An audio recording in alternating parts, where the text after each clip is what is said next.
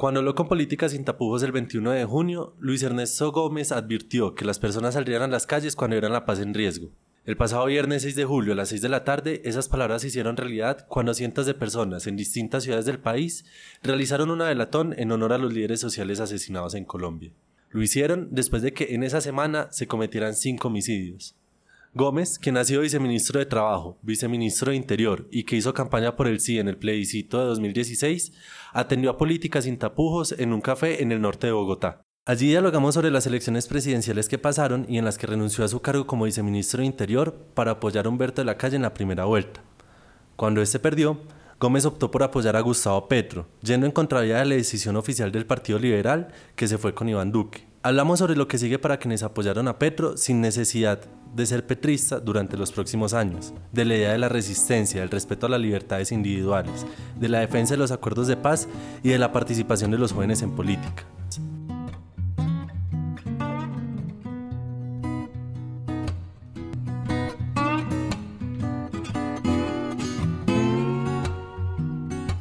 Renunció a la cartera como viceministro de Interior para apoyar a, Humberto de la Calle. ¿Cómo fue esta campaña? ¿Realmente esperaban esos resultados? Bueno, yo renuncio como viceministro del Interior para acompañar a Humberto de la Calle porque mm, considero que como liberal tenía el deber de apoyar la candidatura de mi partido, pero además porque veía en Humberto de la Calle un hombre que encarnaba como ninguno valores liberales y valores liberales modernos. Hubiera querido que el resultado fuera mejor, como todos, por supuesto, pero, pero em, me vinculé a la campaña no con la intención de ganar, sino con la intención de defender unos ideales. De la misma manera que cuando eh, pues no fuimos victoriosos, seguí defendiendo esas ideas con el candidato que pasó a segunda vuelta y que mejor representaba em, la agenda que ha defendido el Partido Liberal durante los últimos años, que es por supuesto la defensa del proceso de paz, em, una visión de garantía de los derechos de las minorías, de derechos eh, eh, y de libertades individuales y una visión socialdemócrata de la economía. Este fracaso, digamos, se dio también en parte a que, el, bueno, en buena parte a que el Partido Liberal, a pesar de que oficialmente dijo que apoyaba la candidatura de, de la calle, muchos congresistas, mucha gente del liberalismo empezó a irse desde la primera vuelta a otras campañas. Hablamos de, una, de la campaña de Vargas Lleras, de la de Duque desde un principio. ¿Esto cómo puede haber afectado y cómo, por ejemplo, puede quedar el Partido Liberal en esta situación? Porque queda ya también muy desprestigiado porque es liberal, es yéndose hacia la derecha. Pues la evidencia electoral y los resultados demuestran que efectivamente el partido no estaba rodeando a Humberto de la Calle. El candidato obtuvo 400 mil votos cuando el partido dos meses antes había obtenido dos millones de votos en las listas al Senado. Eso demuestra eh, que los congresistas no estuvieron jugados con la candidatura de Humberto de la Calle, eh, pero también demuestra que el partido pues dejó solo a su candidato eh, y que lo convirtió en una moneda de cambio para segunda vuelta. Eso implica la enorme derrota del Partido Liberal. Independientemente del resultado electoral de Humberto de la Calle, el que el Partido Liberal eh, después de una derrota, en vez de recogerse, reflexionar eh, sobre qué había ocasionado la derrota em, y buscar unos caminos para recomponer el partido, para generar unidad, lo primero que hace es irse a entregarse al candidato que más posibilidades tiene de ganar para ver qué tipo de acuerdos burocráticos o de componentes de gobierno logran. Eso es el fin del Partido Liberal como lo conocemos. Es decir, o sea, hubiera sido más coherente que el liberalismo como partido hubiera dicho nosotros adherimos a la campaña de Gustavo Petro en la segunda vuelta. Pues mira, yo creo que en ese momento era difícil que el partido tomara una decisión unificada. Eh, ante los resultados de primera vuelta y las dos opciones que quedaban, que eran eh, el regreso del uribismo o el candidato Gustavo Petro, eh, la defensa de nuestras causas estaba mucho mejor en la candidatura de Gustavo Petro. Creo que lo correcto para el partido hubiera sido dejar en libertad. Nosotros no nos vamos a quedar esperando a ver qué hace o deja de hacer la dirección liberal. Eh, eh, el liberalismo en Colombia es muy grande, el Partido Liberal en Colombia es ahora muy chiquito. En segunda vuelta pasó algo curioso, por ejemplo, los Galán se desmarcaron mucho de sus partidos, de Cambio Radical, del Partido Liberal. Está usted, está Daniel Quintero Calle, que también desde en segunda vuelta apostó fuertemente por la candidatura de Petro, cuando en una primera apostó por de la calle. ¿Existe la posibilidad de que surja, por ejemplo, algo similar al nuevo liberalismo en los años 80?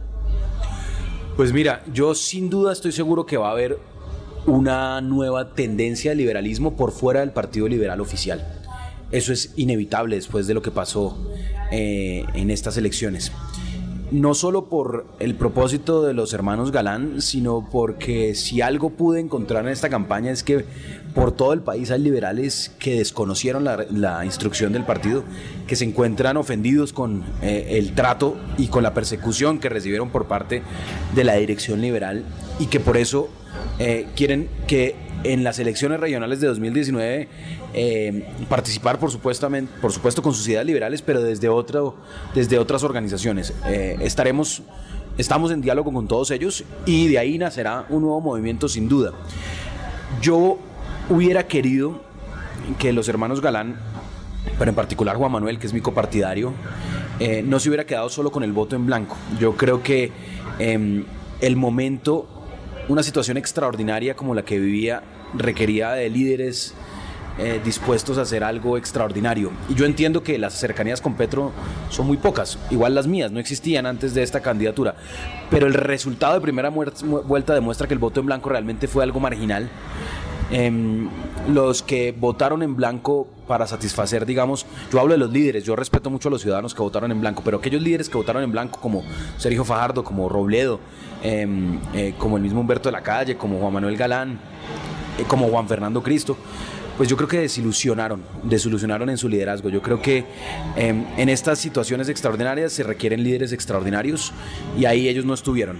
Sí, es curioso, digamos, Jorge Robledo es, es uno de los congresistas con más votos, Sergio Fajardo pues, obtuvo 4.500.000 votos en primera vuelta, Humberto de la Calle, a pesar de que no tuvo buenos resultados en las urnas, también mueve a mucha gente. Pero todos ellos dijeron, bueno, vamos por el voto en blanco y realmente no movieron. El voto en blanco no alcanzó ni siquiera el millón de votos. Es decir, que quizá fue un esfuerzo perdido y hubiera sido mejor tener esa energía de ellos apoyando una candidatura alternativa a lo de siempre. No me cabe la menor duda que así debió haber sido. Em, pues para no ir más lejos, eh, los que acabas de mencionar que votaron en blanco tuvieron en primera vuelta alrededor de 5 millones de votos y en segunda vuelta no llegaron a los 600 mil o los 800 mil. Eso demuestra que, pues que ellos perdieron, ellos perdieron, pero, pero no solo perdieron ellos, perdió el país con líderes que supieran interpretar el momento. ¿Y cómo interpreta, por ejemplo, que 8 millones de personas hayan dicho, listo, vamos por él? O sea, ¿cómo se puede interpretar que él haya conseguido mover tanta gente a pesar de que cuando empezó la campaña era el que menos, quizá el que, el que menos se decía qué posibilidades tenía? yo lo que veo allí es que Petro no es el Petro que, que conocíamos de antes. Eh, un líder también representa eh, quienes lo rodean. Eh, y lo que vimos es Petro, que es un hombre que inicia su vida política en la izquierda y que ha militado en la izquierda, obtuvo votaciones proporcionales a lo que representa la izquierda en Colombia, cercanas al 10, 12%, y así, lo, así fueron sus votaciones en el año 2010.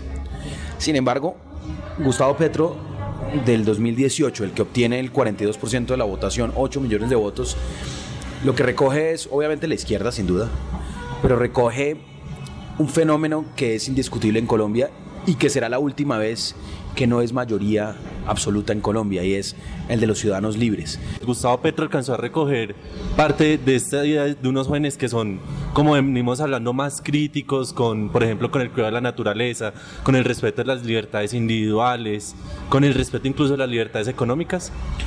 Bueno, sin duda, la nueva generación viene con un cambio de chip.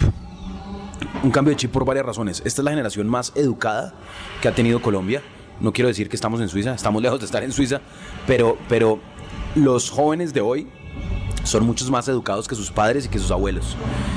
Pero no solo la generación más educada, es la generación con más acceso a la información, inédito, gracias al Internet y a las tecnologías de la información, y con un poder enorme de conectarse en red. Eso fue lo que vimos en la campaña de segunda vuelta. Vimos una juventud em, comunicando directamente, eh, generando contenidos, eh, generando opinión conectándose en red, movilizándose masivamente. Esas posibilidades de la nueva, digamos, de las tecnologías digitales, pero además de una generación eh, más informada y más educada, que yo llamo Google Cracia, son las que van a cambiar la política en el mundo. La están cambiando en el mundo y la están cambiando en Colombia. Que se suma a la generación de votantes libres y que además tienen inquietudes muy distintas, inquietudes que yo llamo posmateriales, inquietudes cuando las sociedades superan las necesidades básicas del alimento, del techo, eh, empiezan a surgir nuevas necesidades en el ser humano. La necesidad eh, eh, de reconocer al otro y respetar al otro, la necesidad de proteger a los animales, la necesidad de cuidar la naturaleza. Unas necesidades que crecen día a día y que hoy marcan las nuevas agendas políticas urbanas y las nuevas agendas políticas de esa generación de millennials y de jóvenes cuáles los, los que se movilizaron enormemente y entienden, digamos, el símbolo de la abeja es muy poderoso, no porque hayan atacado a la delegación del uribismo, sino porque las abejas, aunque, aunque pocos lo saben, las abejas son fundamentales para la existencia nuestra de seres humanos. Si las abejas no polinizan las flores, por ejemplo, es imposible que se generen frutos y sin esos frutos no vivimos como seres humanos. Y las abejas por los pesticidas y por la contaminación están extinguiéndose. Entonces, la conservación, por ejemplo, de las abejas, aunque suene muy simbólico, pues eh, es sinónimo de la conservación de nosotros como especie. Empezar a entender eso es lo que hace esta nueva generación y por eso entienden que las agendas políticas están cambiando, están cambiando rápidamente y ellos están haciendo parte del cambio. Y entre esas necesidades que mencionaba hace un momento, también aquí en Colombia está muy marcada la defensa de la paz. ¿Qué está pasando con la paz? ¿Y realmente esta presión de los jóvenes va a servir de algo para defenderla? El presidente electo Iván Duque a diferencia de otras personas del Centro Democrático, prometió no hacer trizas los acuerdos afirmó que iba a hacer modificaciones. Hay que tener mucho cuidado cuáles son esas modificaciones.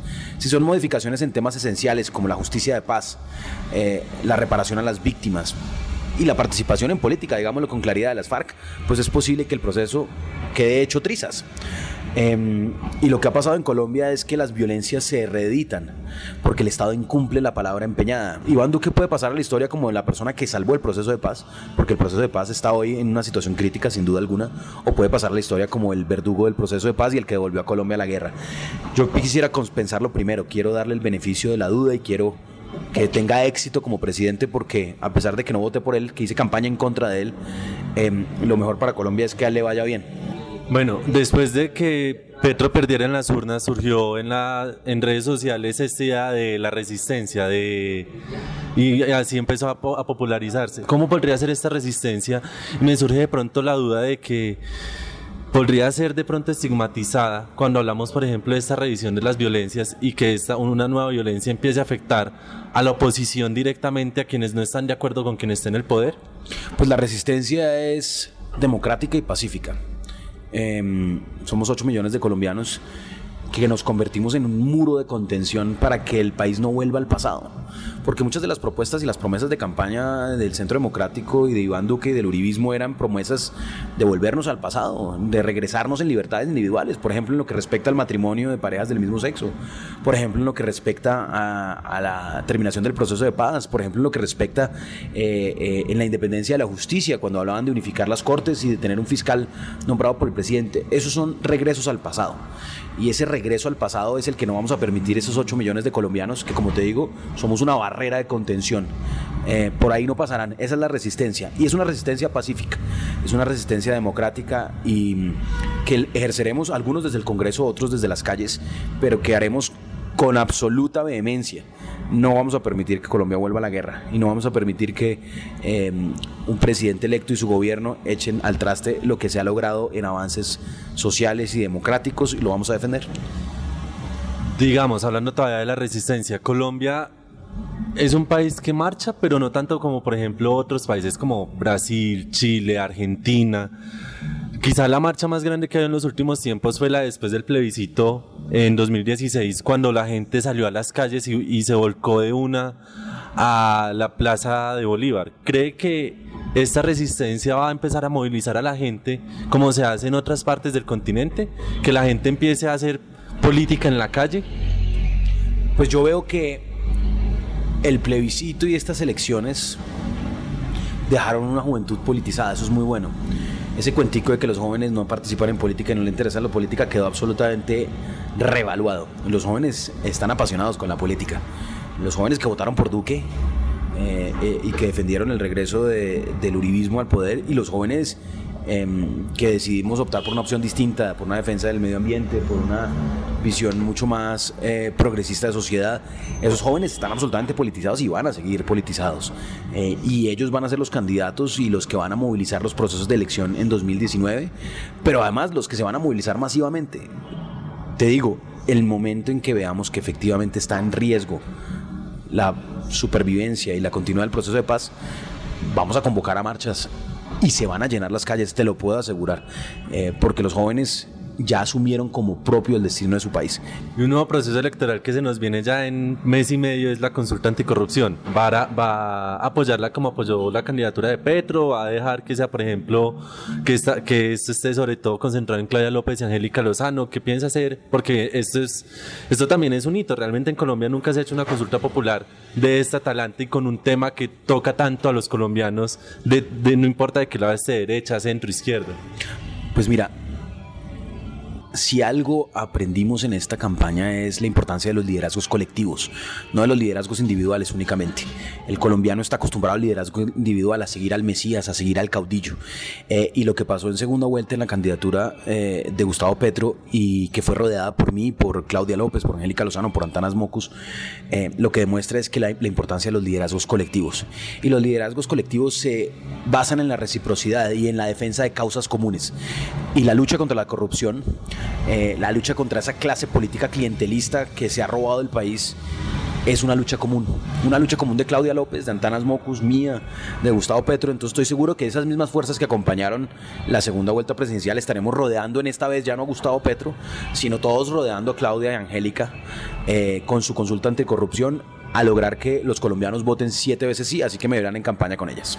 Pero este liderazgo colectivo me genera un poco de conflicto en el sentido de que Iván Duque realmente viene de un liderazgo individual, que es el de Álvaro Uribe Vélez, que en las últimas cinco elecciones ha ganado cuatro.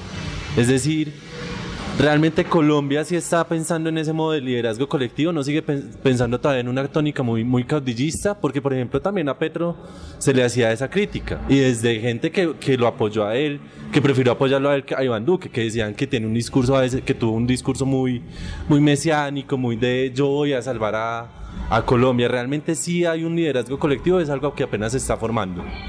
Tienes toda la razón en que hoy es mayoritario el liderazgo individual. Lo que nació en esta segunda vuelta fue un liderazgo colectivo, una suerte de frente amplio democrático de causas comunes. Ese es el liderazgo colectivo que tenemos que seguir cultivando eh, y alimentando y nutriendo para que se convierta en una forma sana de hacer política distante al caudillismo que como tú bien mencionas en el uribismo es dominante y que mucho daño le hace al país. Los proyectos políticos no pueden ser individuales ni una agenda personalista. Los proyectos políticos tienen que girar en torno al bien común y a la visión compartida de sociedad que puedan tener un grupo de personas. De ahí la importancia del liderazgo colectivo por encima del liderazgo individual. ¿Cree que en 2022 los alternativos van a ser el poder? ¿Van a llegar al poder? No me cabe la menor duda. Esta es la última elección donde ganaron las maquinarias. Y no quiero decir que Iván Duque ganó solo por maquinarias, pero es indiscutible que las maquinarias lo acompañaron y lo rodearon. Y esa diferencia de dos millones de votos es de maquinarias esa se va a acabar. Y se va a acabar porque la política tradicional está herida de muerte en Colombia. Esa es la buena noticia. A pesar de que perdimos en 2018, la buena noticia para los colombianos es que la política tradicional, la política clientelista, la política que vende sus ideas a cambio eh, de acomodarse al poder, esa está herida de muerte. Y en 2022 muere del todo.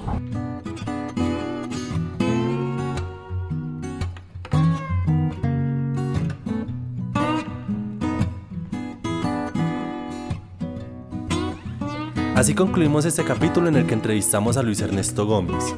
Los invito a que sigan conectados con la información del espectador, siguiéndonos en Facebook, Instagram y Twitter y entrando a nuestra página web www.elespectador.com. Recuerden que quien les habla es Leonardo Botero. Muchas gracias por acompañarnos y hasta un próximo episodio de Políticas sin tapujos.